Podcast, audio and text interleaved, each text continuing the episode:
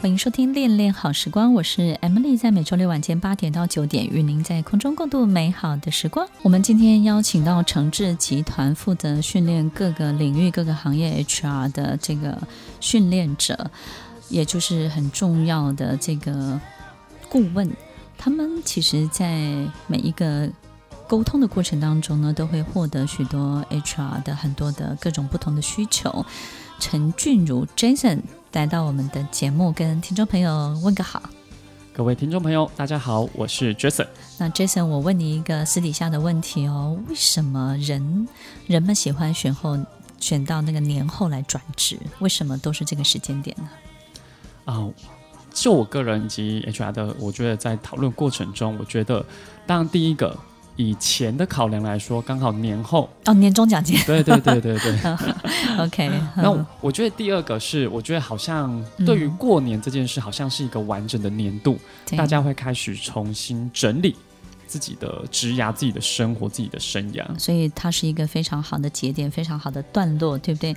那所有的 HR 在年终的时候，其实也是非常非常辛苦的时候，因为在这个阶段呢，他们要承接人力，就上面跟下面接不起来，对不对？然后很快的，就是这个衔接的过程有很多的这个空白，那他们通常都会提出什么样的需求呢？啊，通常他们在年末的时候。当然，第一个他们会想提出说，他要直接规划年度的训练。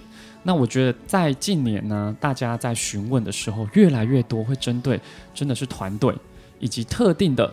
某个群体，他们希望去培训的员工，所以听众朋友，这是一个非常重要的讯息，就是呢，他需要向心力，对不对呢？就大家要忠诚一点，然后要有感情一点，不要这样忘恩负义，对不对？大家对你这么好，所以我们是不是应该要对这个地方要多一点感情呢？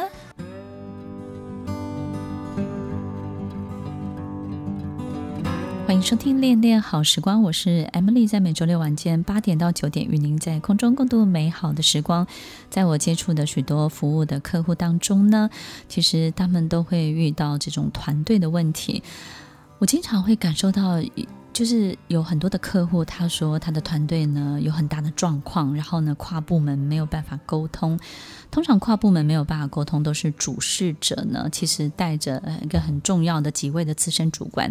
那这位资深主管，那这几位呢都是陪着他打天下。那个就好像以前皇帝啊，有一群跟着他一起打天下的这个臣子。然后有一天呢，这个皇帝当上皇帝了，然后天下平定了之后，就很难去安排这些人。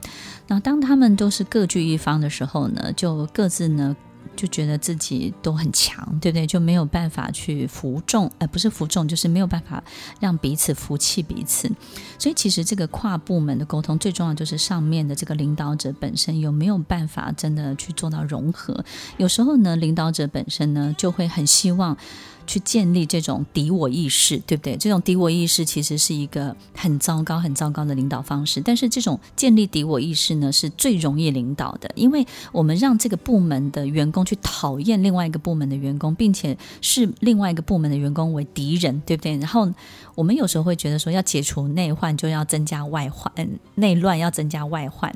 所以呢，为了让团队更凝聚，他们就会去制造这种。其他的部门是假想敌，那我觉得这是一个很糟糕的领导方式。但是这样的领导方式其实是非常非常普遍的，对不对？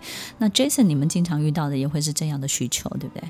哦，对，我觉得比较特别的是，像这几年新创公司很多，我觉得新，新创的公司，对对对，嗯、新创公司在他们扩大之后，他们几乎第一时间会提出需求，真的就是因为以前就是一小群的伙伴们。其实他们都很一致的，以及沟通都很顺畅。可是当他开始扩大之后，从、嗯、十几人公司到八十几人、快一百人，或者是他 IPO 成功之后，对，对不对？或是他被并购成功之后，突然之间就暴增了。对，就暴增之后，发现在当时的这群伙伴都个别需要去负责一个 team，是一个大部门。是的，是的。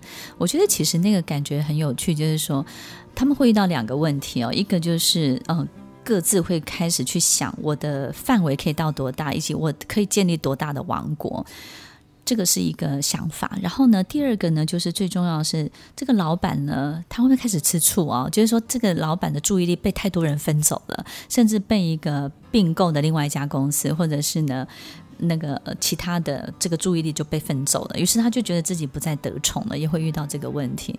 所以我们会发现呢，其实求救的很多的团队，自己本身的领导者也出现了很多的状况。那我觉得，如果我们要去解决一家公司，这家公司呢要怎么样可以更凝聚？最重要的其实就是这个主事者本身的行事态度，真的太重要了。然后再来就是整个组织本身文化的布达，组织文化的布达，我觉得有两个很重要的重点，就是说。所有的方向有没有 take care 到每一个人，考虑到每一个人？我们有时候会想要做很多事情，但这件事情只是满足某些人的渴望，或是满足某些人他的企图。但是如果我们做的事情所有东西是够大的，并且能够去 take care 到很多很多部门的共同的进步，我觉得这件事情真的很重要。然后第二个，适度的竞争当然是非常好的，但是去制造假想敌这件事情，敌我意识。也就是呢，其实这样的呃部门的领导人，其实会把很多的敌人呢放在里面，不是在外面。其实我们真的要去打的是天下，而不是打内部的人，对不对？有时候我们会觉得说，在老板面前，我只要赢他就可以了。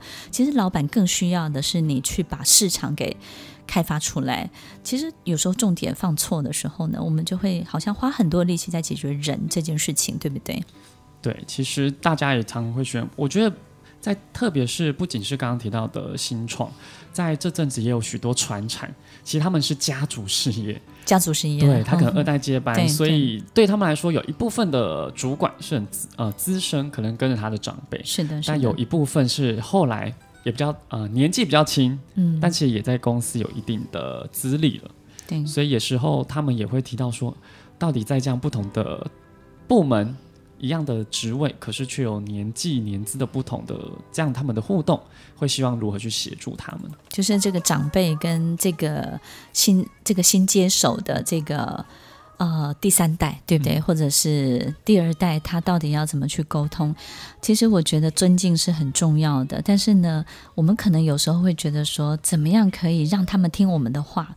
其实我觉得我们必须要去面对一件事情，它就是两代之间的事情。那我觉得一定会有一个很重要的时间点，你必须要去行走在这样的中间地带，然后这个中间地带呢，会形成一个非常好的缓冲的空间。当这个缓冲的空间是彼此都是在一个很很好的心情以及互相被尊重的状况之下，我们可能没有办法放手去。大举扩张去做到自己想做到的事情，但是那个当下，我们却可以学习到所有我们不会的。